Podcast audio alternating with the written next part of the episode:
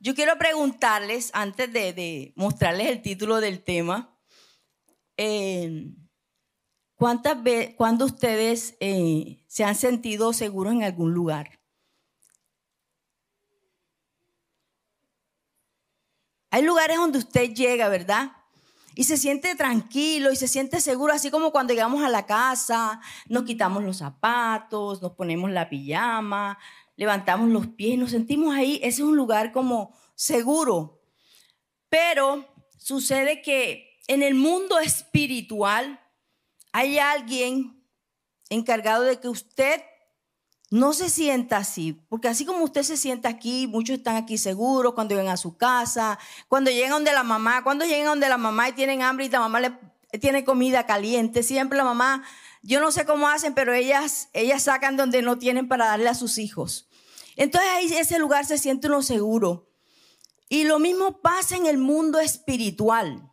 En el mundo espiritual hay uno que no quiere que tú te sientas tranquilo, seguro, satisfecho. ¿Y quién es ese? El cachudo. Yo le digo el cachudo. Dígale que tiene al lado el cachudo. Satanás siempre está buscando la forma de tenerlos a nosotros eh, preocupados, llenos de miedo, de temores, de inseguridades, de incertidumbre, para que nosotros no confiemos en el Señor, para que nosotros no confiemos en lo que el Señor ha dicho de ti y de mí. Y Él siempre llega un momento que te aleja del Señor porque tú le has creído más las mentiras al enemigo que lo que Dios ha dicho de ti. Y eso es normal que pase. Yo me acuerdo que muy niña, tenía como 10 o 12 años. Mi papá biológico era un hombre, era porque ya él murió hace años, un hombre bastante rudo, su manera de, tratar, de hablar. Pero él y yo teníamos buena relación. Él me decía, Licho. Y, llegó un momento, un día me mandó a hacer algo. Y yo no le hice caso. Se me olvidó en ese edad uno como que no, no presta atención muchas veces lo que nos dicen. Y se me olvidó, me puse a jugar y se me olvidó.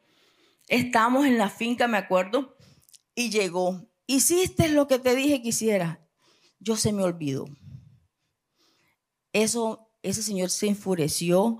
Cogió lo primero que tenía, tenía una, una rula metida en, el, en la vaina y la saca y me dio. Me cortó aquí. De ese momento yo me mantuve distante de él. Perdí mi confianza en la persona que supuestamente me debía cuidar, me debía amar, porque sí podía hacerlo, pero no de, esa manera. Desde ese momento mantuve una distancia con él, lo trataba, pero siempre con temor. Y conocí al Señor y me fue difícil creer en que Dios no me iba a tratar así como mi papá biológico me costó acercarme a Él. Pero mira, Él con sus detalles de amor, porque yo le digo detalles, porque el Señor es un Dios de detalles. Dígaselo al que tiene a su lado. Dios es un Dios de detalles y Él busca la manera de que tú confíes en Él.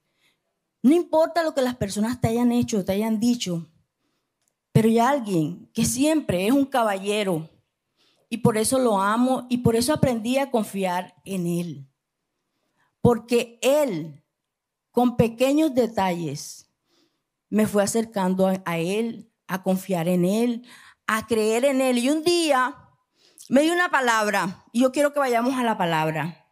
En Hebreos 4:16, el tema se llama la confianza en la meta. Que usted hoy se vaya de aquí con la meta, que usted tiene que confiar en Él. Si no importa lo que te haya pasado en tu vida, pero que tú tengas en tu mente, yo tengo que volver a confiar en el Señor, porque Él no te va a fallar. Pero de la manera que tú lo conoces es que tú te acerques a Él todos los días, que tú leas la palabra, que tú ores. Porque la única manera que tú puedas conocer a una persona es que tú te acerques a ella. No hay otra manera, ¿cierto? Entonces, la única manera es esa. Vamos a la palabra. ¿Listo?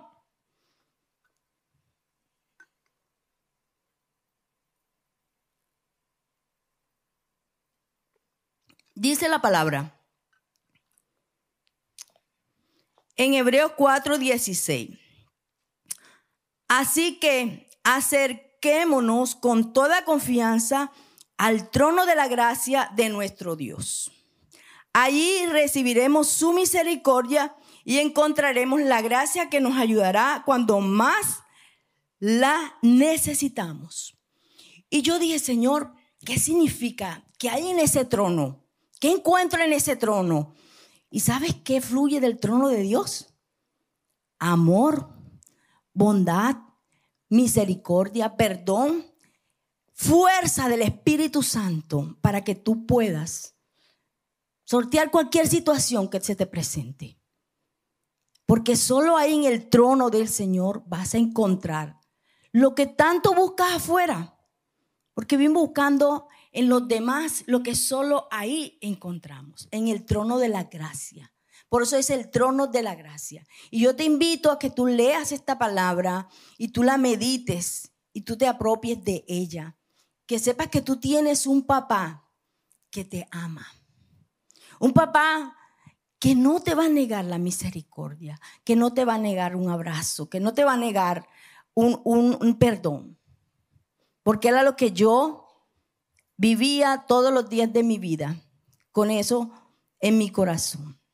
Entonces yo te invito a que te acerques al trono de la gracia, porque de ahí que fluye, que fluye amor, bondad, misericordia, ¿qué más?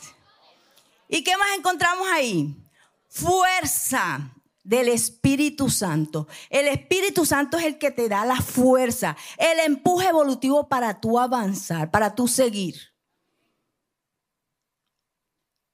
Para hacer lo que Dios nos manda hacer. Y, cuando nuevamente el, pastor me dice, Marta, quiero que, que prediques el domingo. Y yo, Dios, Dios. Pero el Señor me llevó a la palabra, porque yo dije, Señor, yo voy a decir que no, no, no, no, definitivamente no. Yo no nací para esto, Señor. Pero mire todos los, el Señor me llevó a la palabra y me dice, todos los que yo he llamado a que me sirvan siempre sacan una excusa por el miedo, por el temor. Y yo te he confiado en ti. Aunque otros no confiaron, Dios confió en mí. Y si Él confió en mí, yo tengo que confiar en que Él es el que lo hace, a su manera. Amén. Listo. Tengo que estar mirando el tiempo porque me sacan de aquí. Bueno, ¿qué nos impide confiar en Dios? La, primero, la autosuficiencia. ¿Cuántos se creen los meromeros, las meromeros? ¿Mm? ¿Cierto? Él dice que en la actualidad, ¿verdad? Vemos personas que confían en su inteligencia, en sus cartones y buscan al Señor como el Dios bombero. Cuando tienen el problema encima, vamos a buscar al Señor, vamos a orar para que Dios me haga un milagro. Pero eso se, queda bien que pase en, las personas que no conocemos, que no conocen al Señor. Pero en el pueblo de Dios, en las personas que han recibido a Cristo, que viven para Cristo, eso no debe darse y sin embargo se da. Vamos a hacer ayuno. ¿Cuándo vamos a hacer ayuno? Cuando tenemos un problema financiero, cuando tenemos un problema familiar, pero cuando todo va bien, aparentemente va bien, porque yo les quiero decir, cuando todo va bien, a mí me da temor porque nos coge pau, nos da un, un sopetón, un, un sorpresazo. Entonces es ahí donde tú tienes que orar, ¿no? Porque mire, muchas cosas llegan porque nosotros somos confiados en lo que yo veo, en lo que yo creo. Somos sobrados. Entonces yo te invito a que confíes en el Señor. La autosuficiencia a un lado. Mira lo que dice la palabra de Dios Aquí en Segunda de Crónicas 20:12. Oh Dios nuestro, ¿no los vas a detener? Somos impotentes ante este ejército poderoso que está a punto de atacarnos. No sabemos qué hacer, pero en ti buscamos la ayuda. Mira, cuando reconocemos nuestros limitantes y rechazamos la autosuficiencia, será más fácil depender del Señor. ¿De quién está hablando la Biblia ahí? Del rey de Josafat. Josafat creían, ¿ustedes creen que Josafat era cualquier persona? Si estaba al, frente de un ejército de mil hombres, podía ser cualquier hombre. Un hombre entrenado para la guerra. Tenía un ejército entrenado para la guerra. Pero él no confiaba y no confió en esas personas, en la fuerza, en el entrenamiento, en todo lo que ellos sabían. Él se apoyó en su Dios. Y le dijo, no vas a detenerlos. Somos impotentes ante este ejército poderoso que está a punto de atacarnos. Reconoció su debilidad. Hay momentos en la vida tuya y mía que tenemos que reconocer que nuestras fuerzas no podemos hacer muchas cosas. Y lo pudimos ver ahora en la pandemia, ¿verdad? Los científicos, los meromeros, los malos que estudiaron, mejor dicho, que fueron a la NASA, que hicieron tantas cosas, ¿pudieron darle solución al problema? No. Por ahí alguien dijo, solo Dios nos puede ayudar. Ahí sí, solo Dios. Y nosotros no debemos buscar a Dios solamente para que nos apague el fuego, sino en todo momento. Por eso les digo, no cuando las cosas ustedes vean que todo está como tan bien, oren. No se confíe, porque la palabra de Dios dice que él anda como león rugiente buscando a quien devorar. Y cristiano que se duerme, se lo lleva a la corriente. Entonces no ponga, no ponga su confianza en usted, en lo que usted sabe, en lo que usted, en su conocimiento. Confíe en el Señor. Si leemos la palabra, aplícatela, vívela, camina en ella. Segundo, el enemigo y su ataque psicológico. Mira, algo que Dios trató en mi vida y no me da pena decirlo es mi mente. ¿Cuántas veces tú te comes una papa creyendo que es una manzana? ¿Mm? Te dicen, no, te estoy dando una, te estoy dando papa. Y tú te la comiste porque psicológicamente te dijeron que era una manzana. Yo me acuerdo que una vez fui a una, a una casa, y pues no estaba invitada a almorzar, llegué ahí. No, imagínate, quédate y almuerzas. Tenemos, eh, hicimos un revoltillo de, de, de, pechuga con huevo, con ta, ta, ta, ta. Yo, bueno, rico. A mí me encanta esas comidas así como como criollas. Y, bueno, me senté a comer y yo me, y me comí mi revoltillo de, huevo con pechuga. Y entonces me dijo, ¿sabes qué comiste, Marta? ¿Y qué comí? Iguana. Yo, ay, no, no puede ser. Comiste iguana. Pero le cuento que estaba muy rica la iguana. entonces, mire, ella me habló, psicológicamente ella me preparó para apoyo, pero yo estaba comiendo iguana, pero estaba rica, pero como psicológicamente me lo dijo, yo lo creí. Y eso es lo que hace Satanás. Y si Satanás logra vencerte en tu mente, estás muertecito. Dígale que tiene al lado, estás muerto, estás aniquilado. Así que usted tiene siempre que decirle a Satanás cuando te traiga pensamientos negativos, dile, ¿sabes qué, Satanás? Tú eres un enemigo derrotado. Hace rato mi papá te venció en la cruz, así que tú nada que ver conmigo. Yo aprendí eso porque yo tenía una batalla campal en mi mente terrible, terrible por todo lo que viví, pero un día en tantas cosas que, tenía, le escribí en esa época a Joyce Meyer. Y esa mujer me mandó el libro Campo de Batalla en la Mente. Me lo regaló esa vez. Mire lo que hace Dios. Lo hizo el Señor y de pronto algunos dirán, está echando mentiras. Dios sabe que estoy hablando la verdad. Porque no hay necesidad de estar, pero el Señor hace como Él quiere. Cuando usted quiere ser sano de algo, usted sabe que tiene que identificar ciertas cosas que lo están dañando y proponga. Si yo le escribí a ella, no sé si ella me, ella fue la, ella no me respondió, me imagino que tendrá asistentes que respondían. Y me mandaron ese libro y ese libro me ayudó mucho y pude ser libre de muchas batallas en mi mente, porque la mente es el campo de Satanás. Tú decides, hay un adagio, un, dicho popular que dice que los pájaros vuelan sobre tu cabeza pero tú evitas que ellos aniden ahí. O sea, las cosas van a venir, pero tú eres el que permite que eso se quede ahí. Tú lo decides, porque el, Señor no lo va a decidir por ti. Tú decides que eso quede ahí anidado. Entonces, mire, vamos a la palabra de Dios que me encanta. Primera de Samuel 17 del 44 al 46.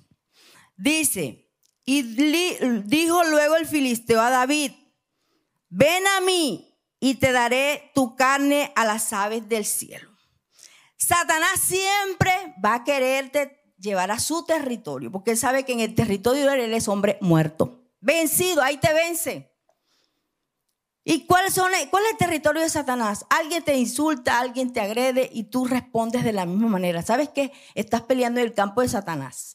Y ahí eres, ponte el dedito aquí, dile, bailas, muertecito, no tienes nada que hacer.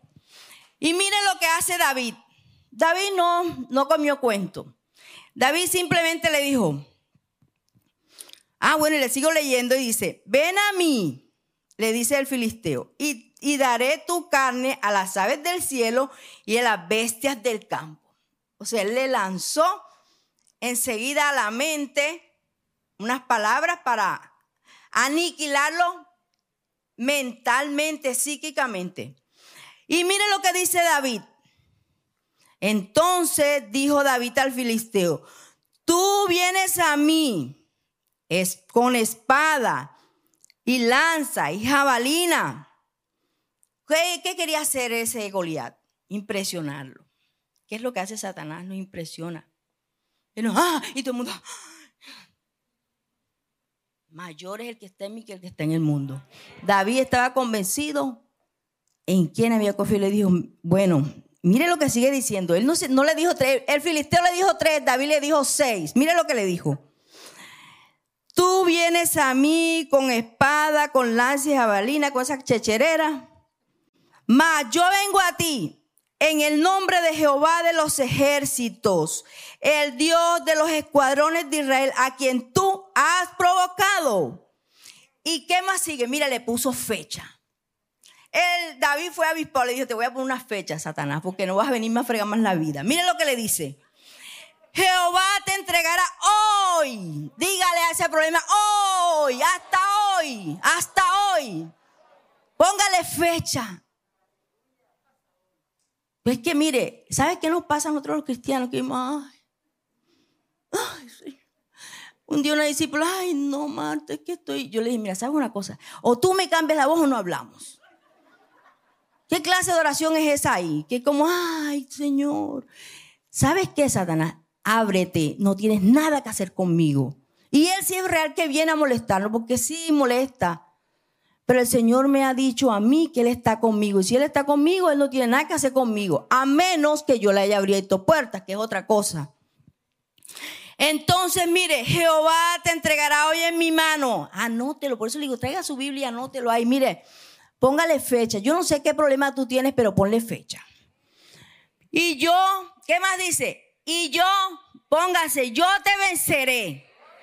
Y yo te venceré primero, le dijo, yo te venceré y te cortaré que la cabeza. Anote segundo punto. Bravo ahí con el Señor.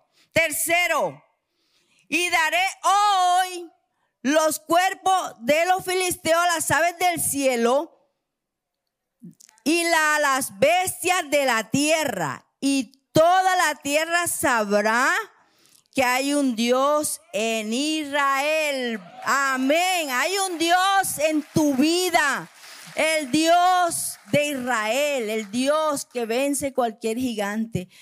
David no se dejó sugestionar. David inmediatamente reaccionó. Hay situaciones que van a llegar a tu vida, pero tú tienes que reaccionar inmediatamente, saber que eso no viene de parte de Dios, sino del enemigo, para bloquear el propósito para el cual el Señor te puso aquí en la tierra. Usted no puede dejarse sugestionar, usted no puede dejarse engañar por el enemigo. Usted no puede salir corriendo ante las circunstancias. El enemigo es experto para hacer en nuestra mente una cantidad de mentiras y usted lo acepta, porque usted es el que lo acepta. Por eso le digo, usted tiene la autoridad. Si tú tienes la autoridad que Dios te ha dado, úsala. Porque todos están esperando que Dios baje del cielo y lo haga por ti. Pues te quiero decir que perdiste el año porque no va a bajar de allá a decírtelo. Porque Él te dio la autoridad a ti y puso personas en tu camino para que te ayuden a avanzar. Pero ni siquiera a veces hablas con tu líder, ni siquiera a veces vienes a la iglesia, ni siquiera vienes a una oración madrugadora. ¿Qué va a pasar y tienes a Satanás? Le estás haciendo trencitas, estás bailando con él, estás haciendo todo con él. Le hacen pedicure, manicure y todo. Entonces, por favor, avanzamos entonces, que tengo el tiempo en mi contra. Tercero, el desánimo. Dice aquí, el desánimo es un espíritu que nos paraliza por completo. Es la pérdida de todas nuestras facultades emocionales, espirituales y físicas. La mente sufre un bloqueo que impide que actuemos según los principios de Dios que Él ha establecido para el cristiano. ¿Sabe por qué viene el desaliento? Porque quitamos nuestra mirada de Jesús. Si vemos Pedro, ¿por qué se hundió? Él quería caminar sobre las aguas y yo le dije, Pedro, pero ¿cuál es el problema? Vente, camina. Caminó, me imagino que tres pasitos y no puede ser, yo, estoy caminando sobre las... Porque quitamos la mirada del Señor. ¿Se acuerdan del, del, cuento del burrito? Llegó a la casa contento. Esa es la canción de Gilberto Daza. E, el burrito llegó contento a la casa le dijo, mamá, si vieras cómo me aplaudieron, cuál importante soy. La mamá le dijo, aplaudía y que iba arriba de ti, no a ti. No, no, mamá, ibas. Bueno, mi hijo, vete nuevamente mañana y te pasa por ahí mismo, pero sin Jesús encima de ti. Y llegó el burrito. Mm, mi amor, ¿y qué te pasó? Nadie me tuvo en cuenta, nadie me miró porque el que lo hace es el Señor, el que te hace importante es el Señor, el que te da el lugar es el Señor. No eres tú, no es por lo que tú sepas, no es por lo que tú eres, es por lo que hay en ti depositado de parte del Señor. Entonces, el desánimo viene porque tú quitas la mirada donde la debes mantener siempre. La palabra de Dios dice, puesto los ojos, ¿dónde? En Juan, en María, en el esposo, en la esposa, puestos los ojos en Jesús. Mire lo que dice Primera de Reyes 19:4. Y caminó todo el día por el desierto. ¿De quién están hablando ahí? De Elías. Cuando estamos desanimados caminamos más que loco nuevo, ¿no es cierto? ¿Ah? Pensamos que eso va a solucionar algo. Salimos a caminar, y que tiene el carro, se ve en el carro y empieza. ¿Mm? Usted no ve el loco nuevo, camina, camina y camina. Él pensará que va a algún lado, llegará. Y así nos pasa a nosotros. Caminamos y caminamos, porque mire que Elías lo hizo. Todo el día por el desierto. Llegó a donde había un arbusto y se sentó a su sombra con ganas de morirse. ¿Y qué dijo? Estoy harto, Señor, protestó. Quítame la vida, pues no soy yo mejor que mis antepasados. ¿Qué estaba experimentando ahí Elías? Un aparente fracaso, estaba en soledad, en agotamiento. Y ahí cuando yo leía eso que decía, quítame la vida, yo le hubiera dicho, quítatela tú. ¿Ah? ¿Por qué le dice al Señor? Porque creemos en ese momento que estamos en desánimo, entonces mandamos a Dios que nos quite la vida. Y si eres tan berraco y si estás tan desanimado, pues date un tiro con un platanito tú mismo. ¿Ah? No es más fácil. Pero sí, Señor, quítame tú la vida. Se le echan la pelotica al Señor. Porque crees que Dios te va a aplaudir tu actitud. Y no, lo peor del caso es que algunos, ah, yo no voy más a la iglesia. Ah, yo no voy más a ese equipo. Ah, yo no voy a conectar más. Ah, yo no voy a orar más. ¿Y tú qué crees que a quién le estás haciendo daño? ¿Al pastor? ¿A mí? ¿A la iglesia? A ti mismo. Porque la palabra de Dios dice, separado de Dios nada puedes hacer. Nada puedes hacer. Entonces, ¿a quién le estás haciendo daño? ¿Por qué no dejas el trabajo? ¿Qué es el que te está trayendo tanta carga? ¿Ah? Es como las hormigas, ¿verdad? Las hormigas locas. Y si son locas, ¿por qué no se meten el tarro a la sal? Porque ellas no son locas. ¿Mm? Las hormigas locas, sí. Yo le digo, bueno, si son tan locas, ¿por qué no se meten el tarro de la sal? ¿Ah?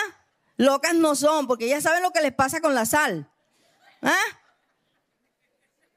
Y así somos más de uno. Se la tiran de locos, ay, para que el Señor cree que el Señor lo va a decir. Y el Señor que le dijo a Elías, ¿sabes qué, Elías?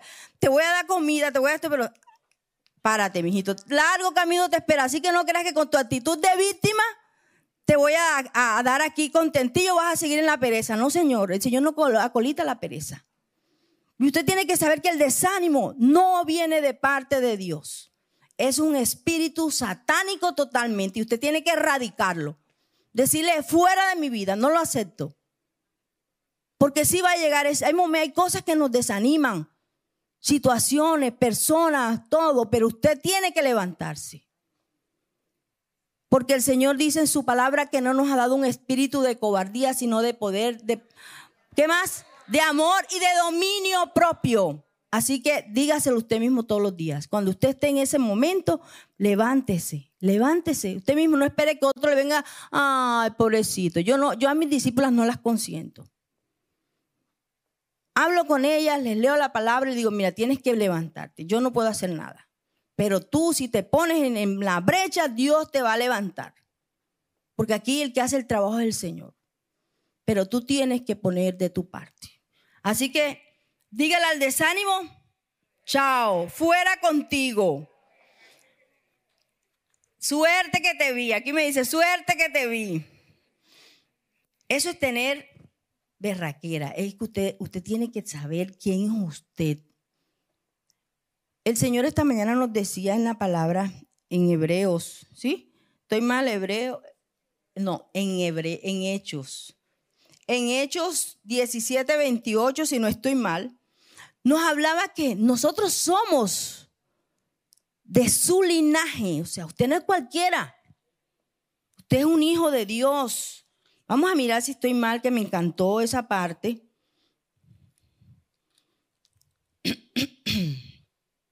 Vamos a ver, dice aquí. Dice, sí, 17, 28 de Hechos, no estoy tan mal. Pues en Él vivimos, nos movemos y existimos. Como dijeron algunos de sus propios poetas, nosotros somos de su linaje. Usted es un linajudo.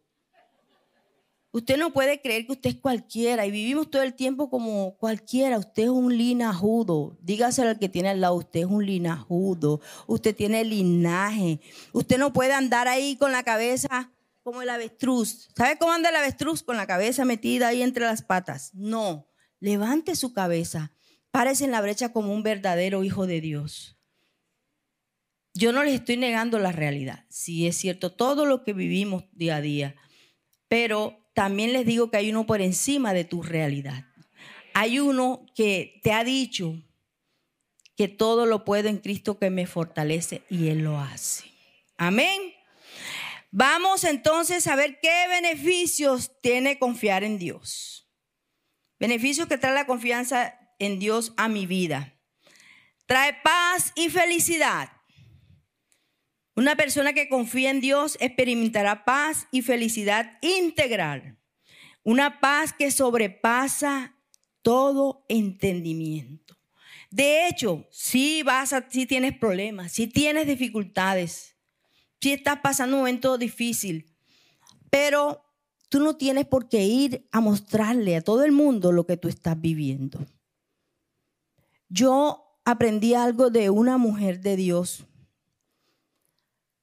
y ella le secuestraron su hijo. una predicadora de, Dios. Y yo la veía ella tan tranquila de un tema ese otro día. Yo dije, pero yo le dije, ven acá, ¿cómo haces tú para tú predicar y tu hijo no está, tú no sabes qué está pasando con mi hijo? Me dijo, yo confío en que el Señor mandó su ejército de ángeles a cuidar a mi hijo donde esté y que nada le va a pasar. Y yo declaro que mi hijo mañana está aquí en, este lugar. Y yo le quiero decir, yo lo vi con estos ojos que han de ver a Dios un día. Ahí estaba su hijo ese otro día. Porque ella depositó su confianza en el Señor. Y eso no lo logramos con alas de cucarachas. Mucha gente nos habla de, ser cristiano, de, que hacemos muchas cosas, pero no queremos pasar los momentos difíciles. El único examen, la única prueba, la única escuela que te pone el Señor son momentos difíciles, porque ahí es donde Dios te va a afirmar en que tú confíes en Él. No es diciéndote que mañana te van a dar un carro, no, Señor. Dios te lo va a dar, pero tú tienes que aprender a esperar y a confiar en el tiempo de Dios. A saber que primero Él tiene que tratar cosas en tu vida para que esa confianza realmente sea firme. Dice la palabra de Dios que los que edificaron su casa sobre la roca fueron los que vinieron los vientos, vinieron situaciones difíciles, pero ellos se mantuvieron. Y eso no se logra de un día para otro. Es como los matrimonios, los matrimonios que tienen, pasan tormentas, pero ahí están, ahí están, ahí están. Y uno le dice, ay, ¿cómo tan divinos que se ven? Y me dice, no sabes todo lo que tuve que pasar para llegar aquí, a este punto, a este punto de equilibrio. Y ese es el punto donde tú tienes que llegar. Confiar en el Señor. Que tu meta sea la confianza en el Señor, que ahí te mantengas a pesar de las circunstancias. Dice la palabra de Dios, Filipenses 4:12. Sé vivir en pobreza y sé vivir en prosperidad. En todo y por todo he aprendido el secreto tanto de estar saciado como de tener hambre, de tener abundancia como de sufrir necesidad. El Señor nos hace todo terreno. ¿Cuántos quieren ser todoterreno? Porque el Señor quiere que usted no sea un cristiano indeble. Un cristiano que en el primer remesía usted corrió y se fue. ¿Para dónde se va? ¿Qué dice la Biblia? ¿A dónde miré de tu espíritu? Si subo a los cielos, allá estás tú. Si bajo a la tierra, allá estás tú. Si me voy al norte, allá estás tú. ¿Para dónde te vas que Dios no haga lo que quiera hacer con tu vida? Entonces manténgase firme todo terreno, dígale al lado, quiero ser una todoterreno del Señor.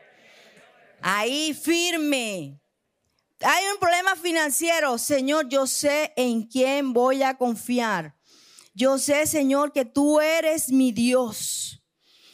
Entonces, mira, eh, vimos el punto de Filipenses 4:12. Entonces, yo te invito a que le digas al Señor, que te dé la fuerza para mantenerte firme en los momentos de debilidad, porque sí van a llegar, no es mentira, no lo estoy negando, pero tú tienes que confiar en que el Señor está al control de lo que estás viviendo, Él no te dejará y no te desamparará.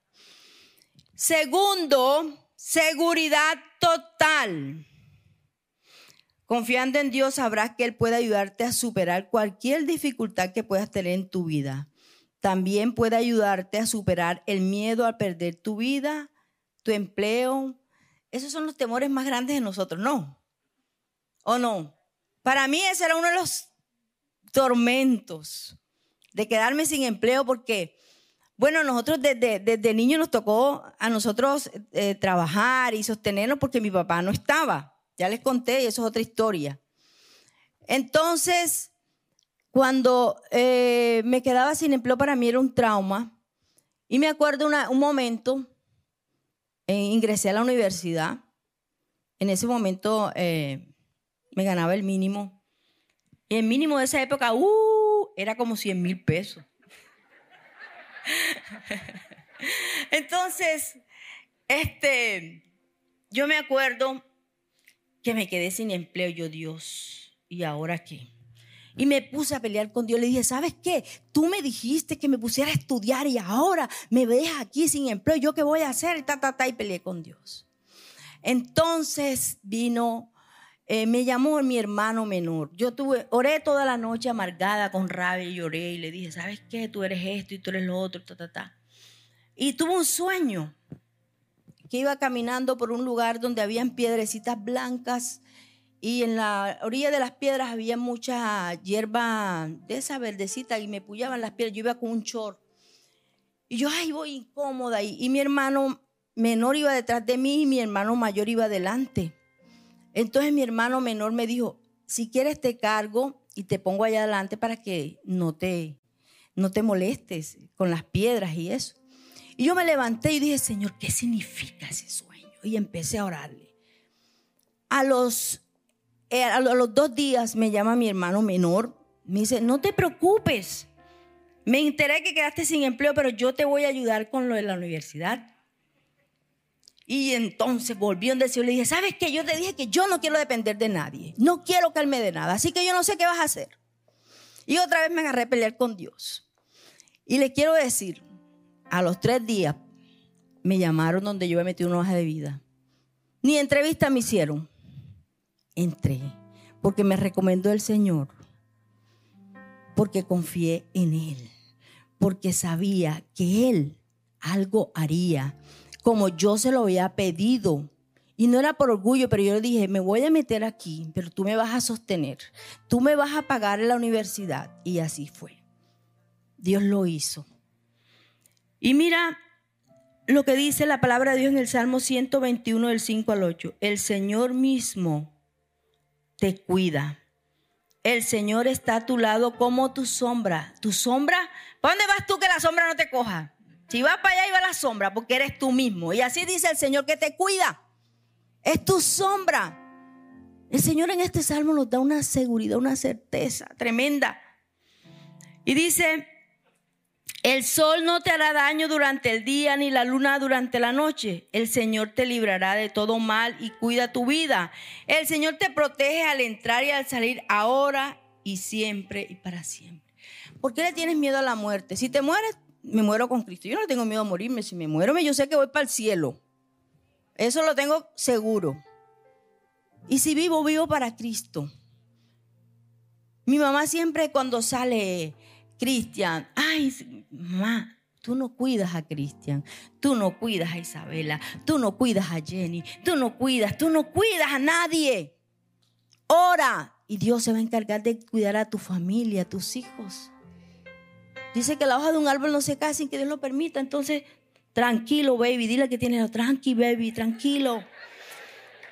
Nunca más, tercer punto, porque ya tengo el reloj ahí. Nunca más estaré solo. Mira, a veces esperamos tanto de la gente que está al lado de nosotros, de papá, de la mamá. De y no es malo, no porque Dios no quiera eso, al contrario, sí quiere. Pero sabes una cosa, ¿qué quiere el Señor? Que tú aprendas a depender de Él. Él, y no es egoísmo, al contrario, es chévere cuando tú dependes del Señor que tú sabes ya que tú no vas a ir a pedirle a, la, a otra persona, sino primero vas y le tocas el bolsillo al Señor, si una parte financiera, y Dios va a abrir los cielos para ti. Dios lo va a hacer, cual sea la situación. Y mire lo que dice la palabra de Dios. Dice que Pablo encontró remedio a su soledad y a sus pesares en la presencia del Señor. Dice en 2 de Timoteo 4, del 16 al 18. En mi primera defensa nadie me respaldó Pablo pensó que sus compañeros, sus amigos, lo iban, iban a defenderlo ahí, en ese momento, iban a estar con él. Pero no, no estuvieron con él. Pero ¿sabes qué me gusta de esto que dice Pablo? Él dice, mira lo que dice,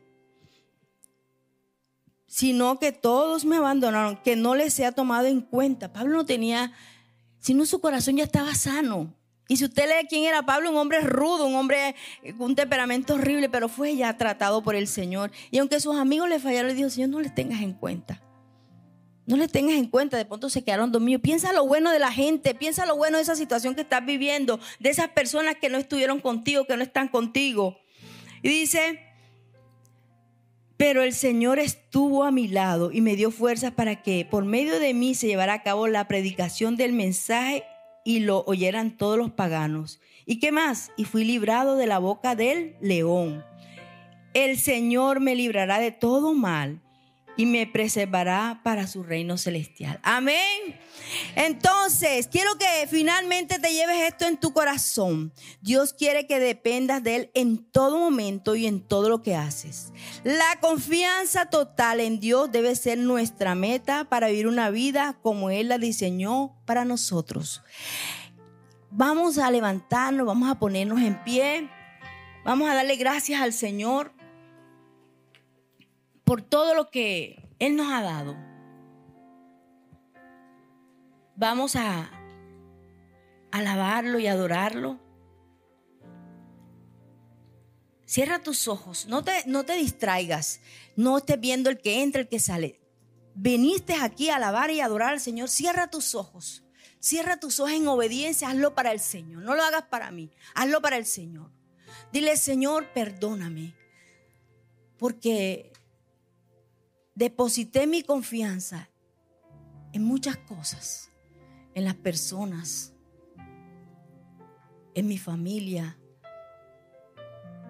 Y no entendía, Señor, que mi única confianza debe estar depositada en el que me dio la vida, el que me ama, el que desde el vientre de mi mamá tuvo cuidado de mí, y a ti quiero volver, Señor, porque sabes, me han sucedido tantas cosas, me han hecho tanto daño, Señor, que marcaron mi corazón.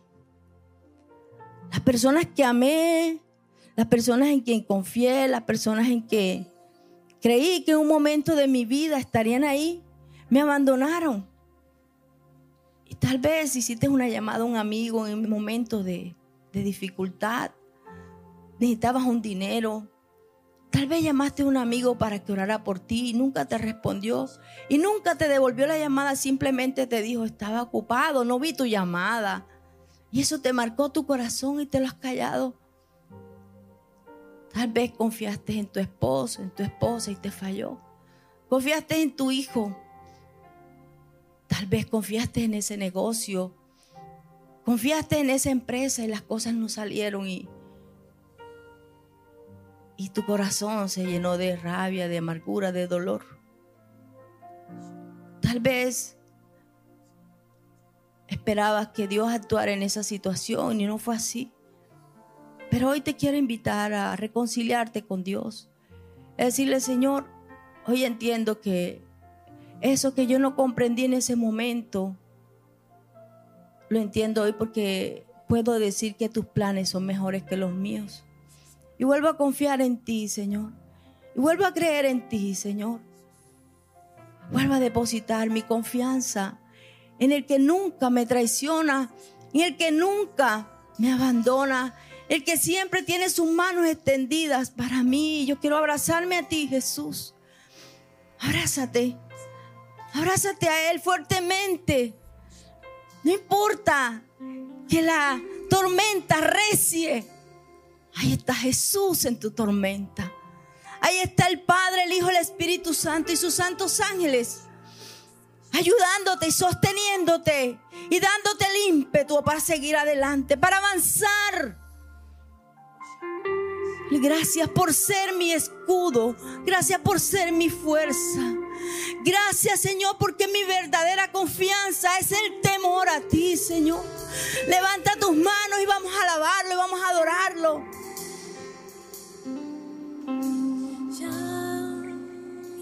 Dile, Yahweh. Yahweh. Vamos.